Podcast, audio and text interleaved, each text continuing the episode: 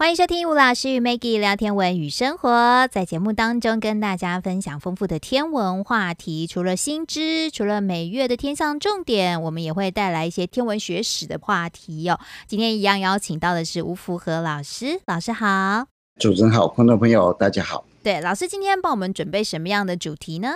呃，今天我们要来跟各位分享啊，在天文学的历史里面啊，有一段非常精彩的一个历程。而且影响后代非常深远啊，对，叫做古希腊天文学。我记得我以前在上班的时候哈，不管就是对学生、对民众或者对老师啊，有时候他们都会常常问我一些古希腊天文学的一些事情啊，嗯，那当然会跟他们做分享嘛。那有些人就觉得很新奇啊，原来在古希腊天文学里面还有这么精彩的。整个天文学的一些历史，而且影响这么深远。对，那有时候我在演讲的时候也会跟各位分享，所以我就找个时间跟各位分享这一段哈。所以我们大概会分成上中下来跟各位讲一些重点。嗯，那各位如果了解这些重点以后，那你要找一些资料，或许就会呃比较简单一点点。所以啊，我们今天就先开始来分跟各位分享古希腊天文学。嗯，那什么叫做古希腊天文学？它指的是哪个时段？古希腊天文学指的是古典时代，用希腊语言记录的天文学。嗯，那当然讲到这个古典时代，你要了解什么时候是古典时代啊？对呀。那古典时代它涵盖了古典希腊时期、希腊化时期、希腊罗马时期，还有古典时代晚期。嗯哼。那古典希腊时期讲的就是这个西元前第六世纪到西元前第四世纪。一般定义是这样定义：是雅典最后一位独裁者，大概在西元前五百一十年的时候被推翻。那这个最后一位叫做西庇阿斯。那一直到亚历山大帝去世，西元前三百二三年的这段时间，我们叫做古典希腊时期。嗯，那古典希腊时期这段时间呢、啊，大概就是西元前第六到西元前第四世纪结束以后迎接来的。叫做希腊化时期，那最主要原因就是因为亚历山大帝他东征西讨，他死后以后啊，整个希腊的文化跟希腊的语言啊，几乎就欧亚非全世界啊啊，大部分啊都是被他影响，就是在亚历山大帝去世以后，开始进入希腊化时期。什么时候结束啊？有两的时间，有人认为是罗马帝国征服了希腊本土。西元前一百四十六年，就是所谓的希腊化时期。那有人说应该再往后一点点，因为当时埃及是被托勒密王朝给占领了。嗯，那罗马帝国是在西元前三十年的时候，才把托勒密王朝，就是什么埃及艳后嘛，嗯，把托勒密王朝给灭亡的那一年，西元前三十年。所以希腊化时期，有人讲说是西元前三百二十三年以后。到西元前一百四十六年，有人说应该要到西元前三十年。是，那整个古典时代就包括了古典希腊时期、希腊化时期。那希腊化时期以后叫做希腊罗马时期，因为整个希腊就不见了嘛，对不对？罗马帝国兴起啊，那罗马帝国兴起以后啊，在西元三百三十年的时候，那时候罗马的皇帝叫做君士坦丁大帝，他把他的首都，把罗马帝国的首都。迁到拜占庭，他把拜占庭称为新罗马，从此拜占庭叫做君士坦丁堡，就是从西元前一百四十六年，或是西元前三十年，一直到西元三百三十年，我们叫做希腊罗马时期。嗯哼，那希腊罗马时期的接下来就是古典希腊晚期，大概是西元第四世纪到西元第七世纪，所以整个。古希腊天文学就包括了这四个时期，就是古典希腊时期、希腊化时期、希腊罗马时期，还有古典时代晚期。嗯哼，那古希腊天文学，它从一开始的时候就以寻求天象的理性化，还有它的物理现象来解释所有的特征，观测到真实的现象才能够做解释，而且用理性的思考。所以它的影响啊，就非常的深远了。那大家都认为，古希腊天文学其实受到巴比伦天文学的影响，有一小部分受到埃及天文学的影响。但是到最后啊，整个古希腊天文学它整个茁壮以后啊，它的影响就更加的深远。后面呢、影响了印度天文学，还有阿拉伯世界的伊斯兰天文学，甚至到后面的欧洲天文学都受到古希腊天文学的影响。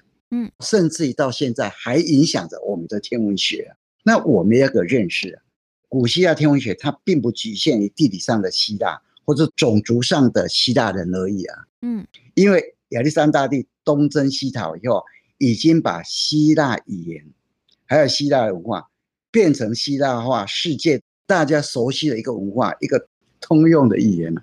所以啊，整个古希腊天文学我们在谈的时候，你就发现了它的范围是非常非常广。嗯，那我们来看一下古希腊天文学里面啊。它会影响这么的深远啊！其实它有四个非常重要的学派。第一个学派我们叫爱奥尼亚学派，这个学派大概活动于西元前第七世纪到西元前第五世纪，活动的地点大概在小亚细亚，就是现在土耳其那个附近啊，小亚细亚沿岸的爱奥尼尔地区，它的发源地就在爱奥尼尔地区的一个。海港城市叫米利都，所以我们有时候把爱奥尼亚学派叫做米利都学派。嗯，那第二个重要学派叫做毕达哥拉斯学派。那毕达哥拉斯大家一定很熟嘛，毕氏定理对不对哈？那这个学派大概活动于啊，活动于西元前第六世纪到西元前第四世纪，最主要的地点就是在意大利南部的克罗托纳。在那里成立的一个学派，第三个学派就是柏拉图学派。柏拉图大家应该也很熟嘛，对不对？嗯。那这个学派大概活动于西元前第四世纪到西元前第三世纪，他就在希腊的雅典成立一个学派。第四个学派叫做亚历山大学派。嗯。这个学派的中心就在亚历山卓，它非常特殊。亚历山大帝。西元前三百三十二年，征服了埃及，他就站在尼罗河的出口，面对地中海，然后他就宣誓要在这里盖一个非常壮观的一个城市啊，他就开始奠基。嗯，那这个城市就用亚历山大帝的名字亚历山卓来命名。那后来他又开始去东征西讨了。亚历山大帝他在西元前三百二十三年过世以后啊，他的帝国就分裂成四大部分。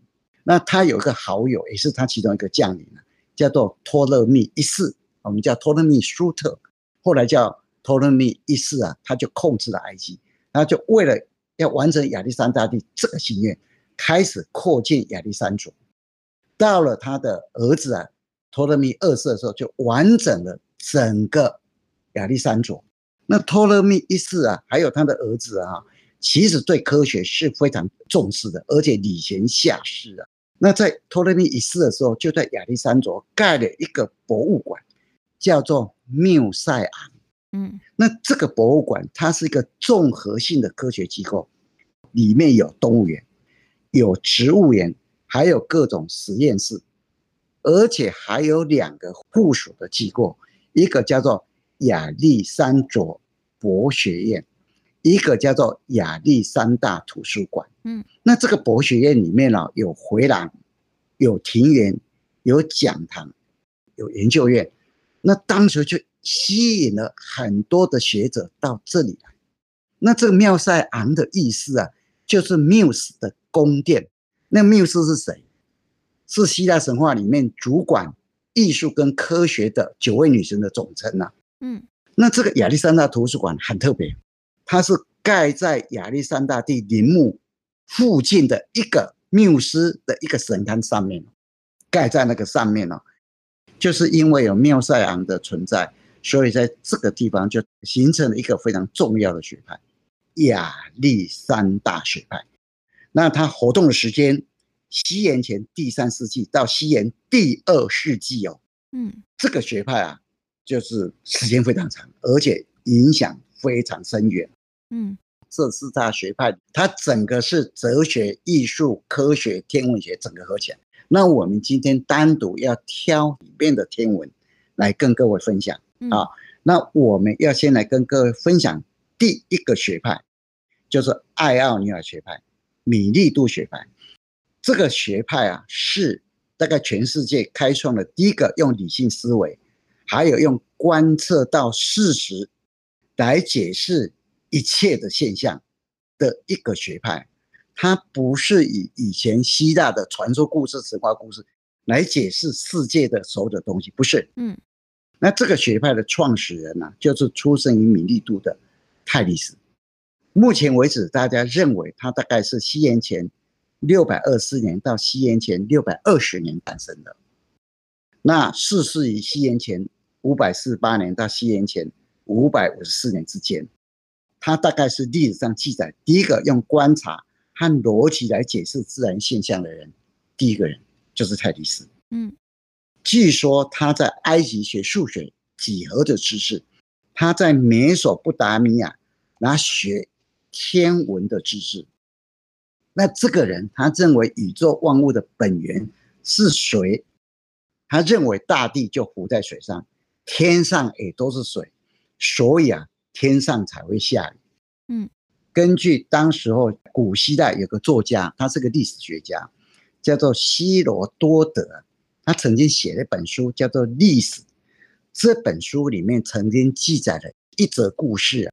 说西元前五百八十五年五月二十八号的时候，他曾经预测小亚细亚那一个地区啊会发生日全食。嗯，他就用这个日全食警告两个国家，希望他们能够停止战争。那后来这个日全食真的发生，后来的学者就把这一次的日全食又称为泰利斯日全食。嗯。那这个故事是这样子，就位于伊朗的西部跟北部有一个古国，其实这个就是靠近现在的土耳其附近了。那个古国叫做米底王国，然后另外一个古国就位于小亚细亚的叫里底亚。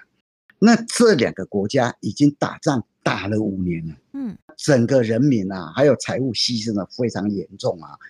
那泰利斯实在是看不下去，然后他就发现了。这个地区在西元前五百八十五年五月二八号会发生巨全食，白天的太阳突然不见了。古代的人不知道这个现象，那认为是一件非常恐怖的事情，是有什么严重事情要发生了？对，不然太阳白天好好，为什么不见？中国古代也是会一件非常非常恐惧的事情。嗯，那当时泰利斯就利用他们这个心理啊，警告他们，如果再这样下去啊，上天会惩罚你们。但这两个古国他是不相信的，结果就西元前五百八十五年五月二十八号早上的时候，然后一样在战争，战争到一半的时候，太阳突然不见了，终于终止了战争，而且这两个古国签订了和平的合约。嗯，所以我们常讲说，用日全食来拯救很多人的第一个人就是泰利斯。那这个日全食，我们也把它叫做泰利斯日全食。嗯，那。泰利斯他有很多很多的传说，在希腊化时期的有个学者，还有他是个语法家，他是雅典的阿波罗多洛斯，他曾经有写一本书叫做《编年史》，那《编年史》里面曾经记载说泰利斯活了七十八岁，说泰利斯在七十八岁那一年呢，在观赏第五十八届奥林匹克比赛的时候，突然心脏病发作。或是脱水死亡了。不过还有个传说，那是根据罗马帝国的作家叫做拉尔修，他引用了当时候啊，泰利斯有一个后继者，一个学者啊，叫做阿纳克西美尼，他曾经写信给毕达哥拉斯，在信中告诉他说他的前辈泰利斯怎么过世的，说泰利斯有一天晚上啊，因为天气非常好。他在回家的路上啊，一面看着天空的星星，满天星，不小心失足跌落山坡里面而死的。哦哦，那不管怎么样啊，不管怎么样，泰利斯的死就有很多传说啊。这个很重要，要提醒我们看星星的时候要小心。对对对对，看星星一定要 要稍微注意一下。我有一个很深的印象啊，有一年啊，嗯、去看双子座流星雨，嗯，然后就到社景公园。看到半夜两三点，用走路回来，因为住的地方可以走路就可以到。然后大家看到流星了，那就很高兴，抬起头一直看，旁边有水沟，好几个掉到水沟里面。例子就跟他一模一样，你知道吗？是，是嗯、真的啊！每一次想到泰利斯，我就提醒自己，因为我常走路的时候抬起头来看星星，你知道吗？所以泰利斯这个人就是艾尔尼尔学派的创始人啊，很多的获记者啊，像阿勒克西曼德，他认为宇宙的本源是无限，他认为啊，这个本源是一种没有规定的物质，万物都是从无限中产生的，很特别啊，真的。哎，这个年代，你们期待一个很特别的现象哦，我的理论可以跟老师不一样哦，嗯，但是你要能够解释哦，嗯，阿纳克西曼德他就认为宇宙的本源是无限的，那泰利斯的另外一个后继者。叫做阿纳克西美尼，他认为宇宙的本源是气，嗯，他认为不同形式的各种物质是气它的聚和散的过程之中所产生的。还有一位整个艾奥尼亚学派的一个代表人物，叫做赫拉克利特啊，他认为宇宙的本源是火，他认为一切都是从火产生的。那也都消灭，复归于火啊。当火熄灭的时候，万物就形成了。嗯，他认为整个宇宙啊，一切的物质到最后的时候，会有一场大火的大焚烧啊。嗯，所有的万物啊，就归于焚毁，归于火。所以啊，大家理论各不一样，但是你要能够提出解释，整个希腊的天文学为什么这么活跃？就是大家只要能够提出一个合理的解释啊，能够说服大家，可以被大家接受，那不局限于某一个固定的理论了，大家都是可以讨论的。嗯，这个艾奥尼尔学派有一个在天文上有很好见解的学者，这个学者叫做德谟克利特。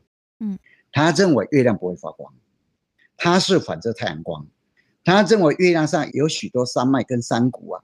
他说：“人眼看到月亮这个阴影呢、啊，就是因为月亮上面凹凹凸凸不平，它所造成的。”他也提到，银河是由无数的小星星所造成的。那你看到银河会亮亮，是这些小星星的光所造成的。这就是德谟克利特他所提出的观点。我认为整个在天文上的一些见解，我觉得这个人非常的杰出。